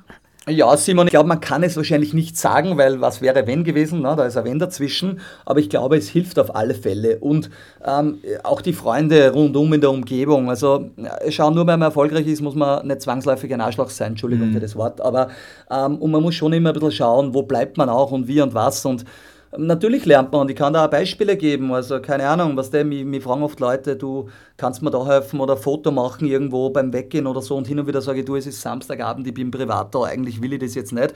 Dann, musst du, dann kriegst du auf einmal wieder irgendwas, ja, du bist so ein arrogantes ABC ähm, oder auf Instagram, ja, er antwortet nicht einmal, natürlich ist er jetzt so abgehoben. Auf der anderen Seite, ich kann es ja nicht jedem erklären, dass ich 1000 offene Nachrichten habe und 500 LinkedIn und bibabo. Also da glaube ich, muss man auch lernen, natürlich mit der ganzen Situation umzugehen ich glaube, jeder, der mich besser kennt, äh, da müsste es andere Leute jetzt fragen, wie sie mich beschreiben. Aber ich glaube, dass da viele Dinge ganz normal sind und dass man da und dort ein bisschen Spaß haben darf und sich auch einmal irgendwas leistet. Ähm, du, das gehört für mich im Leben ganz klar dazu. Über das spreche ich da dort auch offen, ähm, auch wenn es in Österreich äh, gefühlt da schwierig ist. Was ist es für ein Gefühl? Erinnert dich, äh, dich bitte kurz zurück, äh, wenn du das erste Mal den App Store aufmachst und du siehst deine eigene App dort drinnen zum Download bereit. Ja, Wolfgang, jetzt würde ich dir gerne ein Bild schicken. Ich kriege jetzt eine Gänsehaut, wenn du das sagst. Also genau das Gefühl ist das, ähm, dass es eigentlich nahezu surreal ist.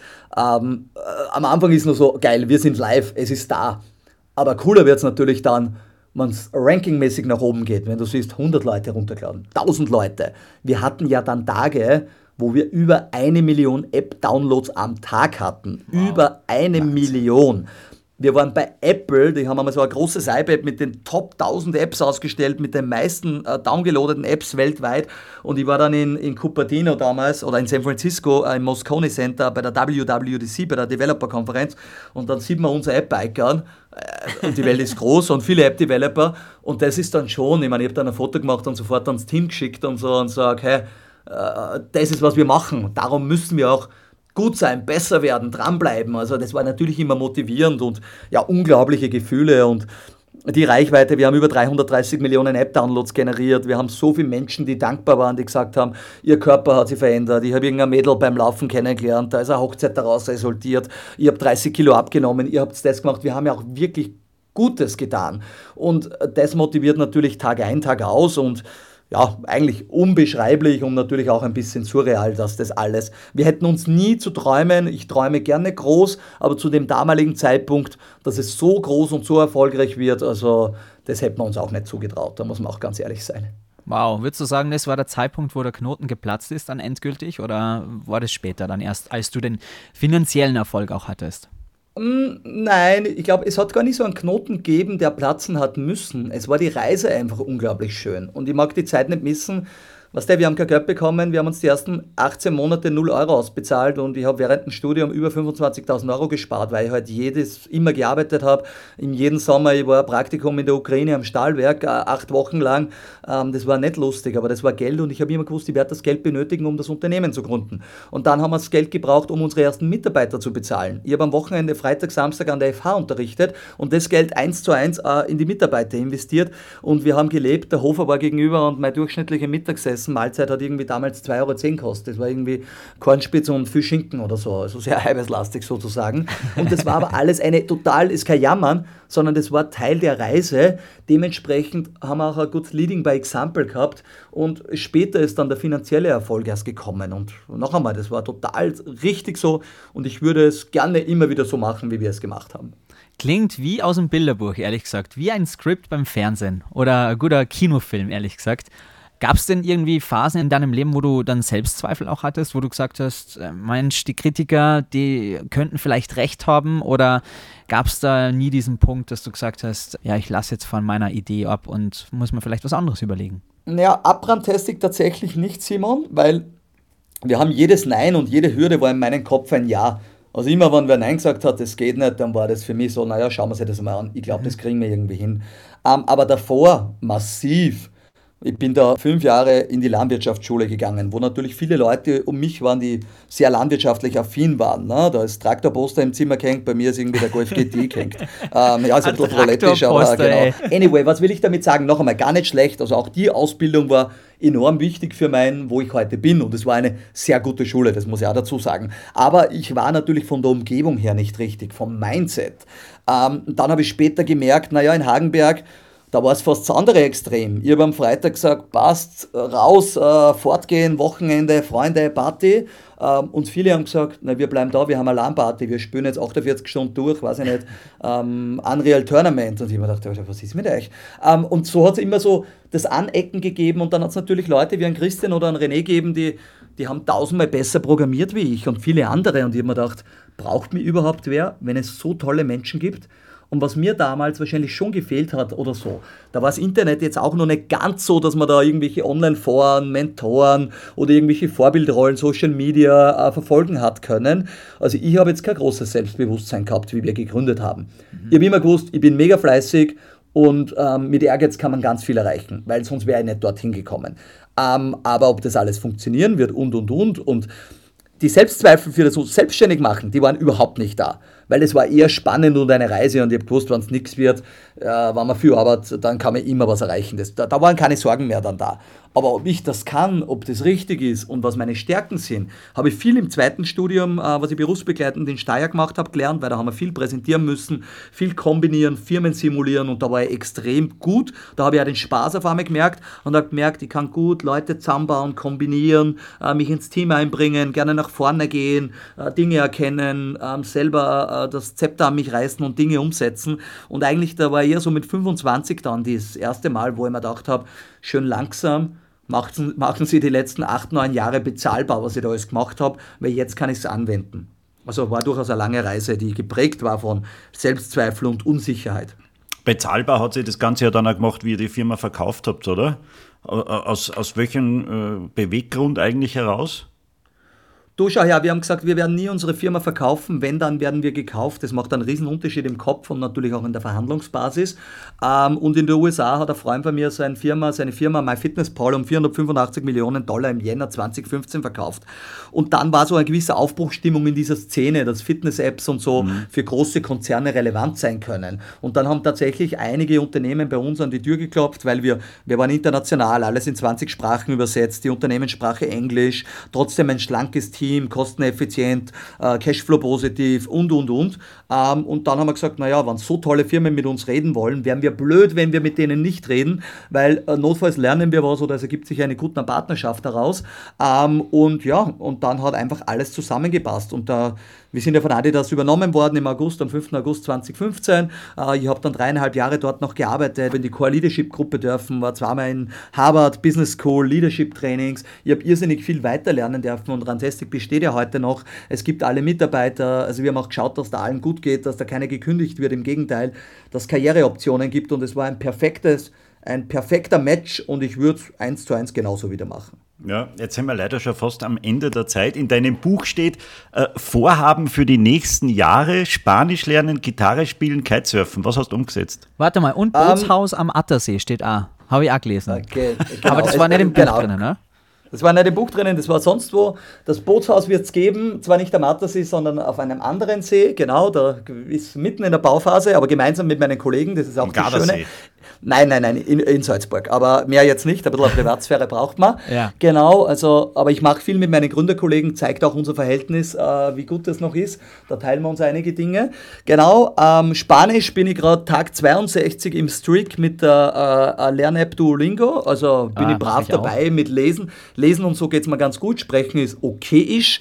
Ähm, Kitesurfen habe ich zwei, dreimal probiert, äh, nicht weitergekommen. Und Gitarre steht tatsächlich jetzt hier in der Ecke genauso, wie sie vor drei Jahren das letzte Mal angegriffen habe, circa, also 50 Prozent circa, Wolfgang, wow. wenn, ich, wenn es so beantworten Das darf. ist beruhigend, dass auch du nicht alles schaffen kannst, lieber Nein, bei weitem Gott sei Dank. Bei Gott sei Dank Gott haben wir schon ein bisschen einen Stress gekriegt. Nein, überhaupt nicht. Okay, weil ja. äh, bei Instagram hast du letztens ja gepostet, ich weiß nicht, ob das äh, rückführend auf deinen wirklichen Tag ist, da steht zum Beispiel... Ja, Wolfi, schon kannst, sehr viele Dinge. Wolfi, kannst du das bejahen oder beneinen, ob du das genauso machst? Also erstens mal kein Koffein nach drei. Ja, ganz wichtig, habe meine Schlafqualität irrsinnig verbessert. Wolfgang, bei dir? Ne? Nein. Okay, Bildschirme aus nach 9, also 21 Uhr. Also nicht 9 Uhr vormittags. Wolfi, machst du das? Na, na, na, leider. Ich aber auch nur teilweise, aber ich trage die Blaufilterbrille ab 21 Uhr. Okay. Gibt es irgendwie online für 10 Euro zum Kaufen. Kein Essen nach 20 Uhr? Uh. Sterndal Wochenende ausgenommen. Ja, was überhaupt kein Essen oder was ist bei euch Essen? Ja, nichts mehr, weil der Verdauungsapparat natürlich viel besser funktioniert, wenn du nichts mehr isst und die Schlafqualität einfach besser also ist. Nix, also auch keine Jause. Auch keine Jause, nix. Na, aber nach 20 Uhr Jausen ist ja dann eh schon spät gefühlt. Aber kommt ja. auch darauf an, wenn du um drei in der Früh ins Bett gehst, ist natürlich dein, dein Ablauf ein bisschen anderer wie meiner, muss man sagen. Total. Und du sagst auch ins Bett um 22 Uhr. Das machst du? Das. Ja, 22, also in der Rantastic-Zeit war das eher ganz anders. Da war eher bis Mitternacht arbeiten und dann irgendwann ins Bett. Aber mittlerweile liege ich tatsächlich meistens um 10, halb 11, 11 im Bett. Nicht jetzt, wenn irgendwo Business, Wochenende und Co. ist. Aber natürlich, ich versuche schon, ich stehe auch bald auf, ähm, äh, fairerweise äh, da meinen Rhythmus zu halten und äh, lege ein bisschen mehr Wert auf das Ganze, ja, wie es in den Körper geht. Und ähm, das funktioniert sehr gut. Also ja, ich bin relativ bald im Bett, wenn man es so haben will, unter der Woche. Woher nimmst du die ganze Power, Florian? Weil wir haben ja schon vor einem Jahr angefragt und äh, du hast uns dann irgendwann netterweise zurückgeschrieben und uns einen Timeslot eingeräumt. Das war dann ein halbes Jahr später und jetzt sitzen wir zusammen, was uns natürlich irrsinnig freut. Ja. Und man merkt ja, du bist durchgetaktet, du hast da extreme Power, du äh, hast extreme Visionen. Wo findest du denn deine Kraft dann am Ende des Tages? Und ich möchte noch gar nicht einmal davon reden, wie viele Menschen die nebenbei noch konfrontieren mit irgendwelchen Ideen für Startups und dem Hinweis, bitte gib uns ein paar Tipps, wie wir erfolgreich werden. Genau, die machen wir dann an und kann ich nur drei Minuten dann erzählen dazu. Sehr gut. Du, ich bin von Haus aus sehr motiviert. Ich weiß nicht wieso. Es ist irgendwie intrinsisch geprägt und ich kriege allein, wenn ich eine Idee in meinem Kopf habe, vor allem auch oft beim Laufen, so ein bisschen Hirn durchwühlen, ähm, dann kriege ich Gänsehaut, wenn ich mir überlege, wie könnte ich die in die Realität umsetzen. Jetzt muss man fairerweise sagen, Idee ist genau ganz wenig wert, weil es geht immer um die Execution und ich liebe es einfach Dinge zu machen. Ne? Dementsprechend arbeite ich ja mit meinen Startups, ich habe jetzt über 40 Beteiligungen, äh, 30 mit meinen Kollegen und über 10 selber. Da ist vom John Patchinger, von einem Künstler, äh, über einen Florian, der Imker ist, wer dabei, über digitale Dinge wie WUM-Fahrräder. Ähm, ich habe Attractive mitgründen dürfen, da sind wir Marktführer für GPS-Tracking, Hunde und Katzen. Ich habe jetzt mit Leaders 21 ein neues Unternehmen gegründet ähm, für Mitarbeiter- und Führungskräfteentwicklung und ich finde es halt unglaublich geil, Dinge vom Kopf in die Realität umzusetzen und dann diesen Outcome zu sehen. Wenn Leute wachsen, wenn Menschen wachsen, wenn Produkte wachsen, wenn Dinge funktionieren. Das motiviert mich heute und ja, ich mag das auch oft und ich kann relativ gut Kontext switchen. Also jetzt geht es dann wieder bei mir mit ganz was anderem weiter und mittlerweile bin ich natürlich auch gut connected und sage so Person A, du rede mal mit Person C. Und ich glaube, wenn ich Leute mag, dann, dann mögen mich die hoffentlich auch. Und mittlerweile verbinde ich auch Menschen und ich bin schon wahrscheinlich in der Phase, wo ich nicht mehr operativ alles selber machen muss. Ich habe irrsinnige Freude, wenn andere Leute wachsen und erfolgreich sind. Also wenn ich jetzt wo wen sehe, wo ich weiß, den habe ich gecoacht, den ich unterstütze ich, der ist in der Zeitung, der ist erfolgreich, der und ich partizipiere da vielleicht ein bisschen mit, aber dann freue ich mich enorm für die Person und ja, das ist irgendwie das Leben und ich habe eine sehr hohe Grundmotivation. Das ist tatsächlich einfach da, Gott sei Dank. Als, äh, als letzte Frage hätte ich jetzt die natürlich noch gefragt, gib uns nur drei gute Tipps für unseren Podcast, Na, damit Wolfi, wir da ganz komm, noch... Bitte versemmel's Was? jetzt nicht hinten raus noch. Das ist jetzt, jetzt? Naja, aber Du hast ich gesagt, glaube im Podcast, im Podcast-Business, oder Wolfgang, ich bin ja jetzt auch nicht der Profi, ich meine, ich mache da und dort ein bisschen einen Podcast und kenne ein bisschen die Podcast-Gurus wie ein Philipp Westermeier und andere, die mit OMR und so sehr erfolgreich sind. Eigentlich ist die Regelmäßigkeit das Wichtigste, also Minimum einmal in der Woche äh, publizieren. Ähm, dann ist natürlich äh, gar nicht so schlecht, wenn man auch irgendwie LinkedIn oder äh, Instagram dann die Plattformen mitnutzt, um den Podcast irgendwo zu pushen. Äh, wenn es nicht ganz verkehrt macht, schickt ihr mir nachher eine Grafik, die für Social Media, für Instagram oder ich bin auch wirklich sehr aktiv, also auch für die Zuhörerinnen äh, gerne so Business-Dinge auch auf LinkedIn mir folgen, da findet man viel dazu, äh, mir zu schicken und äh, dann werde ich auch was posten darüber, hilft euch auch wieder. Das wären so meine drei Tipps gewesen. Selbstverständlich. Mega. Das macht, macht alles der Simon. Nein, aber der Wolfi wollte, glaube ich, viel mehr auf, delegiert. ich glaube, der Wolfi wollte halt viel mehr auch auf Startups raus, ne? dass du quasi wahrscheinlich sehr, sehr oft gefragt wirst. Die Checklist für Ja. Startups. Ja. Nervt dir das mittlerweile? Schau her, genau. Also ich versuche es nur in aller Kürze, die letzten Minuten das ein bisschen zu erklären. Ne? Ja. Ähm, erstens einmal, es kommen irrsinnig viele Leute zu mir mit einer Idee und ich blockiere alle, weil ich sage, ich horche mir keine Idee an, weil ich habe tatsächlich eine Excel-Liste mit Ideen, ich glaube 70 Ideen drauf und ich bin überzeugt, jeder ist äh, ein Million-Dollar-Business. Aber man muss sie umsetzen. Also es geht um Execution. Also da ist einmal Punkt eins: du musst eigentlich selber schon was umsetzen, bevor du zu jemandem gehst, der in dich investieren soll. Sei es, du machst es neben der Arbeit am Wochenende, du kündigst und machst das Vollzeit und hast schon ein bisschen ein Produkt, hast eine Vision, hast einfach mehr wie nur eine Idee. Punkt eins. Hat man das und kann man zeigen, man hat vielleicht schon ein Gründerteam, einen Techniker, der programmiert und man ist selber der Produktmensch, ein gutes Pitch-Deck, eine Vision ähm, und schon ein bisschen was gemacht, dann kann man mit Leuten wie mit mir reden. Jetzt nicht mehr, weil ich gerade gar nicht mehr investiere, aber dann gibt es äh, ganz viele Business Angels in Österreich und in Europa, die einem zuhören. Und ist man dann schon irgendwo dort, wo man dann rausgeht, wir haben letzte Woche unser neuestes Produkt bei Leaders 21 gelauncht.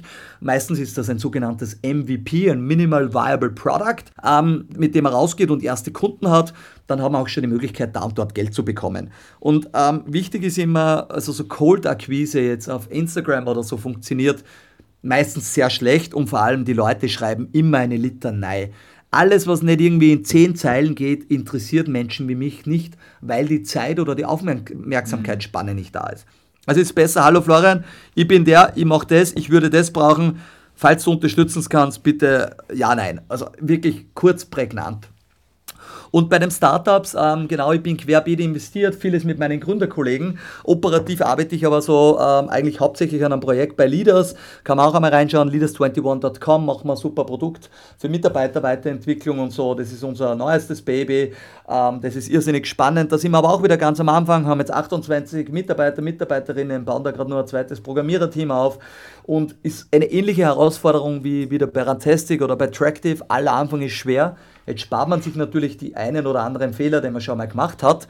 Aber das ist meine Passion und wahrscheinlich schaue ich auch noch einmal in die Fitness-Apps rein und werde da nächstes Jahr vielleicht auch noch eine Kleinigkeit wieder mal machen oder so. Ein bisschen nebenbei.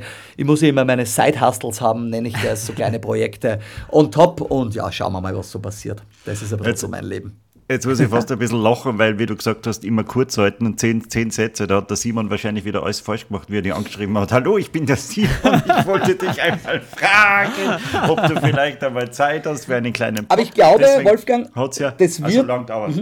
Das wird stimmen, ich weiß gar nicht mehr so, aber äh, gut, eine wichtige Eigenschaft im Unternehmertum ist auch Persistenz, also dranbleiben und immer wieder. Ja. Und ich glaube tatsächlich, dass der Simon ein paar Mal geschrieben und ein paar Mal Ja. gefragt hat und auf verschiedenen Seiten und ich seid einer der ersten Podcasts, außerhalb ein bisschen so der Businesswelt, die ich wieder mache, weil ich sage eigentlich echt viel ab, weil ich kriege super viele Anfragen und ich bin immer so im Wiegelwagel, mehr Medien, weniger Medien und ich möchte aber Medien nur dann machen, eher in meinem Business-Kontext und nicht in meinem Privatleben-Kontext. Und genau, und ihr seid da jetzt, sage ich einmal, so mittendrin, aber Wow. sehr sympathisch eben aufgetreten auch und genau, hat ein bisschen gedauert, aber hin Alles und wieder braucht gut Ding, weil Das ehrt und Genau. zehrt, das ehrt und zehrt. Danke Total. schön. Ich habe dein Buch Naja, ich sehr freue mich auch, interessant dass ich da sein gefunden. darf. Ne, Genau. Vor allem, wir möchten das Kompliment zurückgeben. Es ist unglaublich, Florian, nach einer Stunde mit dir quatschen, was für eine Energie du hast. Die springt richtig auf uns rüber. Deine Erfolgsstory, die ist wirklich außergewöhnlich für österreichische Verhältnisse. Ich hoffe, du hältst manchmal inne und bist dir dessen bewusst, weil das darfst du und musst du auf jeden Fall. Und bitte arbeite so weiter. Wir werden deinen Weg straight verfolgen. Und vielleicht hören wir uns in fünf Jahren wieder. Dann lebst du irgendwo, weiß ich nicht, an einem wunderschönen See in Österreich und hast vielleicht äh, entspannteres Leben. Wobei, so schätze die gar nicht ein, dass du dann glücklich werden würdest. Du brauchst das, um triebig zu sein, glaube ich, am Ende des Tages. Ja, es braucht eine gesunde Mischung. Fairerweise sind Dinge schon ein bisschen weniger geworden. Das Wochenende ist schon freier. Ich mache viel mehr Urlaub. Ich gönne mir auch Dinge. Aber vielen Dank, Simon und Wolfgang natürlich auch für die netten Worte. Also danke auch, dass ich da sein haben dürfen. Da sein habe dürfen. Ich rede heute ein bisschen schneller, weil ich habe schon den ganzen Tag viel geredet. Alles ähm, gut, genau. Und ja, ihr findet mich, ich glaube auch immer wichtig, bitte postet es auch gerne dazu. Auf Instagram gibt es jeden Montag eine Monday Motivation, um ein bisschen was vom Motivationsgucken zu teilen. Auf LinkedIn gibt es sehr viele äh, motivierende Business-Tipps und und und. Also gerne auf Folgen drücken und ich freue mich, äh, wenn wir dann live sind und ja, hoffentlich in fünf Jahren dann wieder.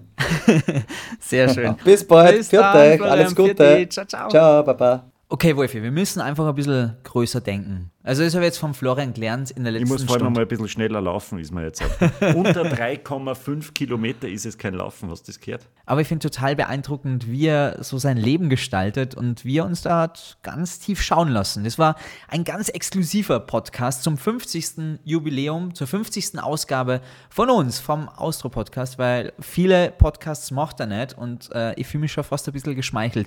Müssen wir jetzt vielleicht für alle Hörerinnen und Hörer, aber das glaube ich nicht, weil jeder kennt da aus, nochmal ein paar Begriffe erklären oder sagst du, das war's mal?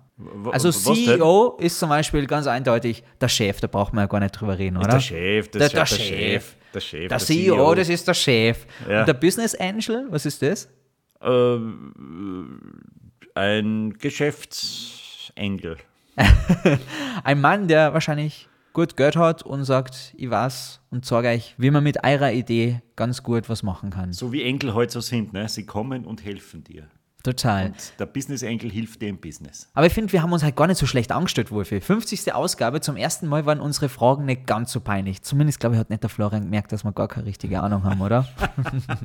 Nein, ich finde, er kommt uns einmal an, an Business Angel äh, leihen zumindest oder, oder einer werden für uns. Und äh, ich frage mich schon die ganze Zeit, wer ist denn unser CEO? Das sind natürlich unsere Hörerinnen und Hörer, das ist ja wohl klar. Ja, verstehe. Deswegen, wenn ihr Anregungen für uns habt, dann einfach schreiben an austropodcast.gmx.at. Lieber Wolfi, ich zünd im fernen München, du sitzt ja in Salzburg, eine 50. Ausgabekerze für uns an. Ich freue mich, wenn wir uns in zwei Wochen wieder hören und wünsche bis dahin eine schöne Zeit und ich bin wirklich stolz auf uns. Du hast das gut gemacht. Hey komm, Happy jetzt haben wir so ein, so ein Bodyhack so. Happy Birthday to you. Okay, das mit dem Singen hat sich über all die Ausgaben nicht verändert. Es ist einfach schlecht. Happy birthday to